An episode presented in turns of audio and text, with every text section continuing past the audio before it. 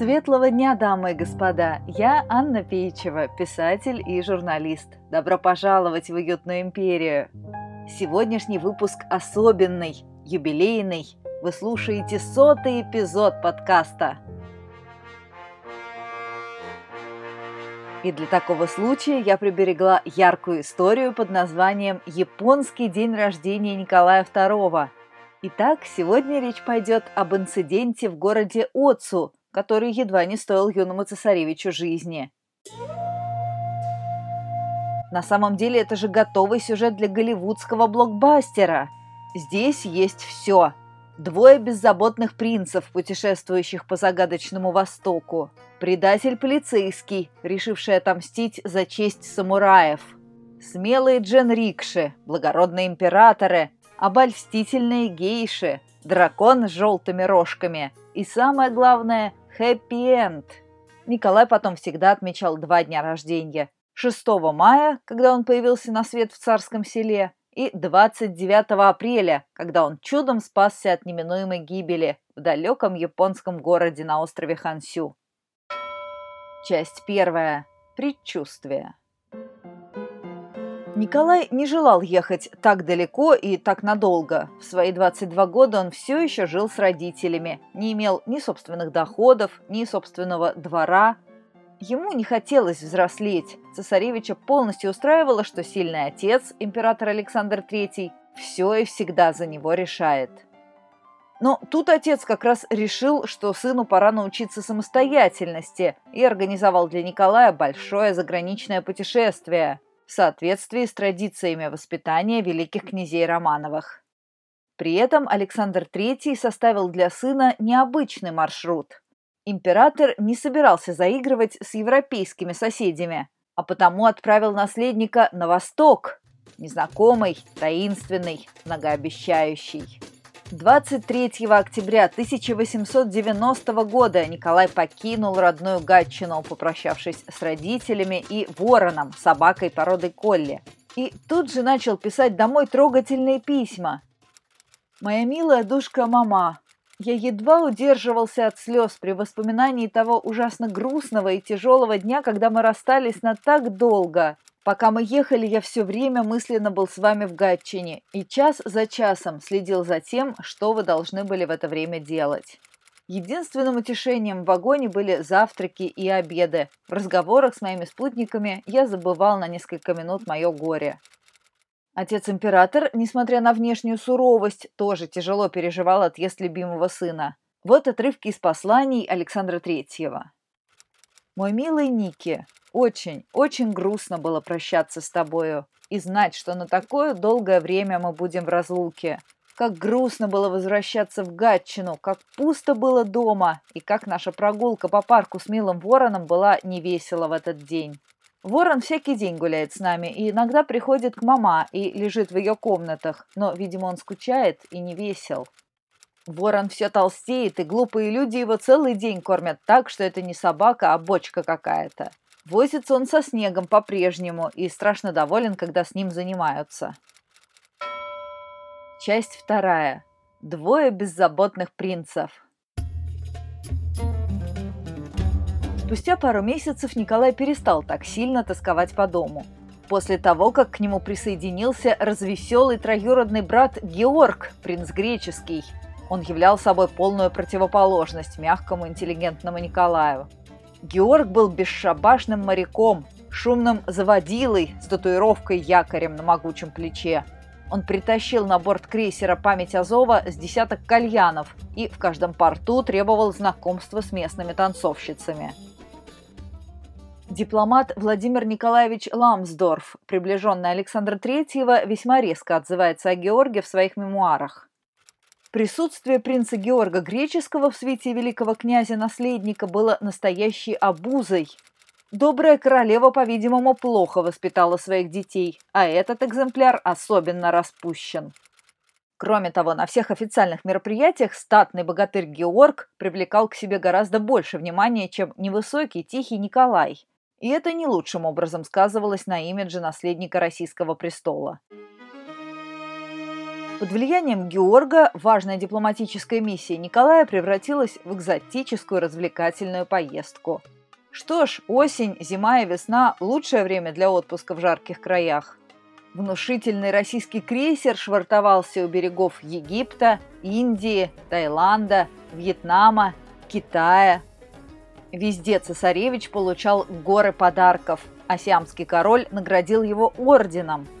Коломбо наследник посадил железное дерево, которое благополучно растет и по сей день. В Нанкине заглянул на чайные плантации. В Бомбее накупил матери великолепных индийских тканей – 15 апреля 1891 года в сопровождении шести кораблей российского флота цесаревич прибыл в Нагасаки и удивил встречающую делегацию ребяческой просьбой предоставить ему самых лучших местных татуировщиков, об искусстве которых он столько читал в туристическом справочнике. На следующий день на борт крейсера поднялись двое мастеров. Через семь часов Николай и Георг хвастались друг перед другом новенькими драконами – Цесаревич выбрал себе цветного с желтыми рожками, зелеными лапками и красным брюшком. «Дракон вышел на славу», – писал он в путевом дневнике, и рука совсем не болела. Тот момент Николай еще не подозревал, что уже через две недели обзаведется более серьезным шрамом на память о пребывании в стране восходящего солнца. Часть третья. Покушение. Япония понравилась цесаревичу. Замечательно приятное впечатление производят улицы и дома в Нагасаки. Все отлично вычищено и выглядит опрятно. Любо входить в их дома. Да и сами японцы и японки такой радушный и приветливый народ. Совсем противоположный китайцам, отмечал он в дневнике. На суше принцев ждала насыщенная культурная программа. Смотрели решительно все, от рыбацких деревушек до фарфоровых ваз – от летучих змеев до боя палками. Пили саке в гостях у местной знати. Вечера не без проводили в чайном доме в компании настоящих гейш. В свое японское жилище возвращались глубокой ночью. Тем временем в некоторых областях Японии поднималось недовольство самим фактом дружбы с Россией. Японские консерваторы критиковали западный курс страны, уничтожающий древние традиции – Одним из таких консерваторов оказался полицейский Цуда Сандзо. В юности он подавлял восстание самураев, но потом раскаялся, вспомнил, что он и сам потомок самураев. Долгие годы Сандзо молча боролся с чувством вины, которое постепенно сводило его с ума. 29 апреля по несчастливому стечению обстоятельств его поставили в полицейском кордоне на пути следования цесаревича.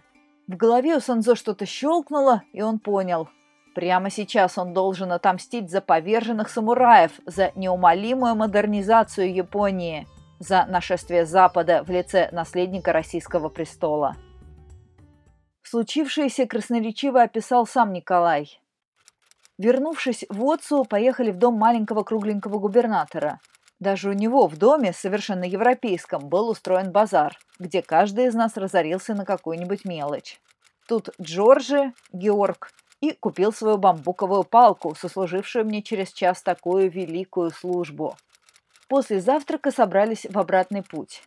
Выехали мы опять в джинрикшах в том же порядке и повернули налево в узкую улицу с толпами по обеим сторонам. В это время я получил сильный удар по правой стороне головы над ухом, повернулся и увидал мерзкую рожу полицейского, который второй раз на меня замахнулся саблею в обеих руках. Я только крикнул «Что тебе?», и выпрыгнул через джин-рикшу на мостовую. Увидев, что урод направляется на меня и что его никто не останавливает, я бросился бежать по улице, придерживая кровь, брызнувшую из раны. Я хотел скрыться в толпе, но не мог, потому что японцы, сами перепуганные, разбежались во все стороны. Обернувшись на ходу еще раз, я заметил Джорджа, бежавшего за преследовавшим меня полицейским. Наконец, пробежав всего шагов 60, я остановился за углом переулка и оглянулся назад. Тогда, слава богу, все было окончено. Более всего меня мучила мысль о беспокойстве дорогих папа и мама и о том, как написать об этом случае в телеграмме. Часть четвертая. На грани войны. Две раны на голове наследника оказались несмертельными. Николая перебинтовали и сопроводили до российского крейсера. Все это время цесаревич держался очень достойно, шутил, улыбался и успокаивал взволнованных японцев, заверяя, что его мнение о стране восходящего солнца нисколько не испорчено. Позже стали проясняться детали инцидента. Во-первых, решающую роль сыграл котелок Николая. Шляпа смягчила и отвела первый удар. Во-вторых, Георг Греческий, несмотря на всю свою молодецкую удаль, не сумел помешать нападавшему. Героями стали двое простых японцев, тащивших повозки с принцами. Именно джинрикши догнали и обезвредили Сандзо. Каждого спасителя Николай потом щедро наградил по 2500 долларов сразу и 1000 долларов ежегодная пенсия. А самый неприятный факт раскрыл язвительный Ламсдорф в своем дневнике. Задержанные цензурой частные телеграммы наводят на мысль, что фанатизм японцев был раздражен поведением молодых людей. Между прочим, принц греческий трогал своей палкой применяемые при богослужении колокола в одном из японских храмов. Тем не менее, у японской стороны в мыслях не было обвинять гостей в провокации. Напротив, чтобы как-то сгладить катастрофическую ситуацию, японский император впервые за тысячелетнюю историю страны покинул свою резиденцию и лично навестил Николая на крейсере, то есть на территории другого государства. Отовсюду сыпались сочувствующие телеграммы и снова подарки в совсем уже немыслимом количестве. Кстати, многие из них можно сейчас увидеть в музеях Москвы и Петербурга. Конечно, отец и мать Николая были в ужасе. Император писал сыну, до сих пор еще не верится, чтобы это была правда, что действительно ты был ранен, что все это не сон, не отвратительный кошмар. Никогда не забуду, когда получил первое сообщение об этом ужасном происшествии.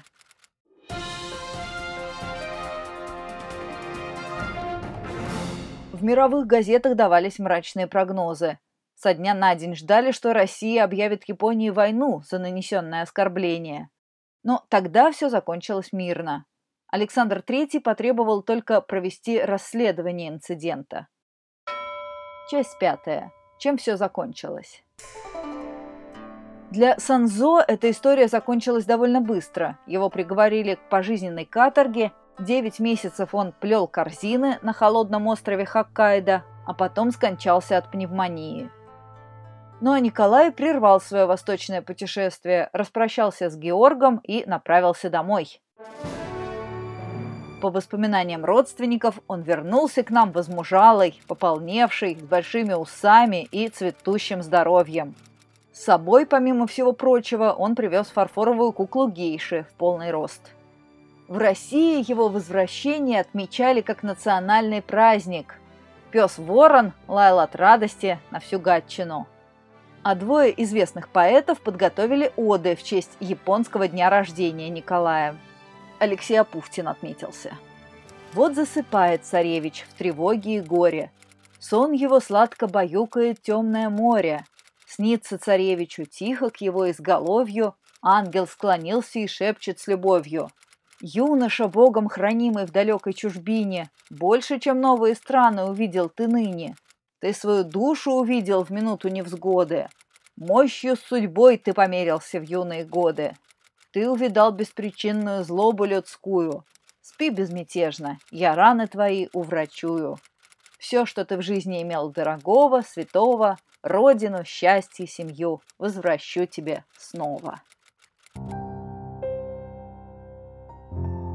Друзья, подписывайтесь на подкаст, чтобы не пропустить новые выпуски ироничной истории эпохи Романовых.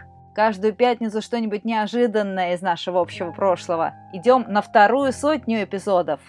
Спасибо донам проекта Наталье, Алексу, Наталье, Евгении, Кейт, Ане и, конечно, Дарье. Как всегда, читайте книги серии «Уютная империя», рассказывающие о современной альтернативной России, где Романовы правят до сих пор. Также доступна аудиокнига «Великая княжна.лайф» в моей озвучке. Все подробности на моем сайте annapeichева.ru. Спасибо за внимание, было приятно с вами пообщаться. Услышимся на следующей 101 неделе.